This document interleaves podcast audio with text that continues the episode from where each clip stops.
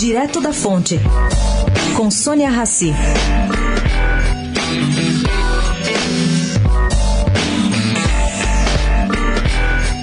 Foi rompido unilateralmente o contrato entre a Secretaria Municipal de Cultura e o Instituto Odeon. André Sturm optou por usar essa causa que dá esse direito. Bom, o secretário não quis esperar a conclusão do processo aberto por ele mesmo no Ministério Público, questionando o Instituto.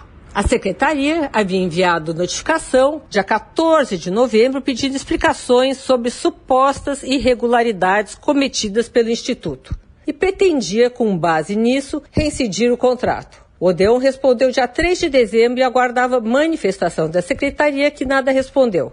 O contrato é de mais de 560 milhões de reais e teria duração até 2021.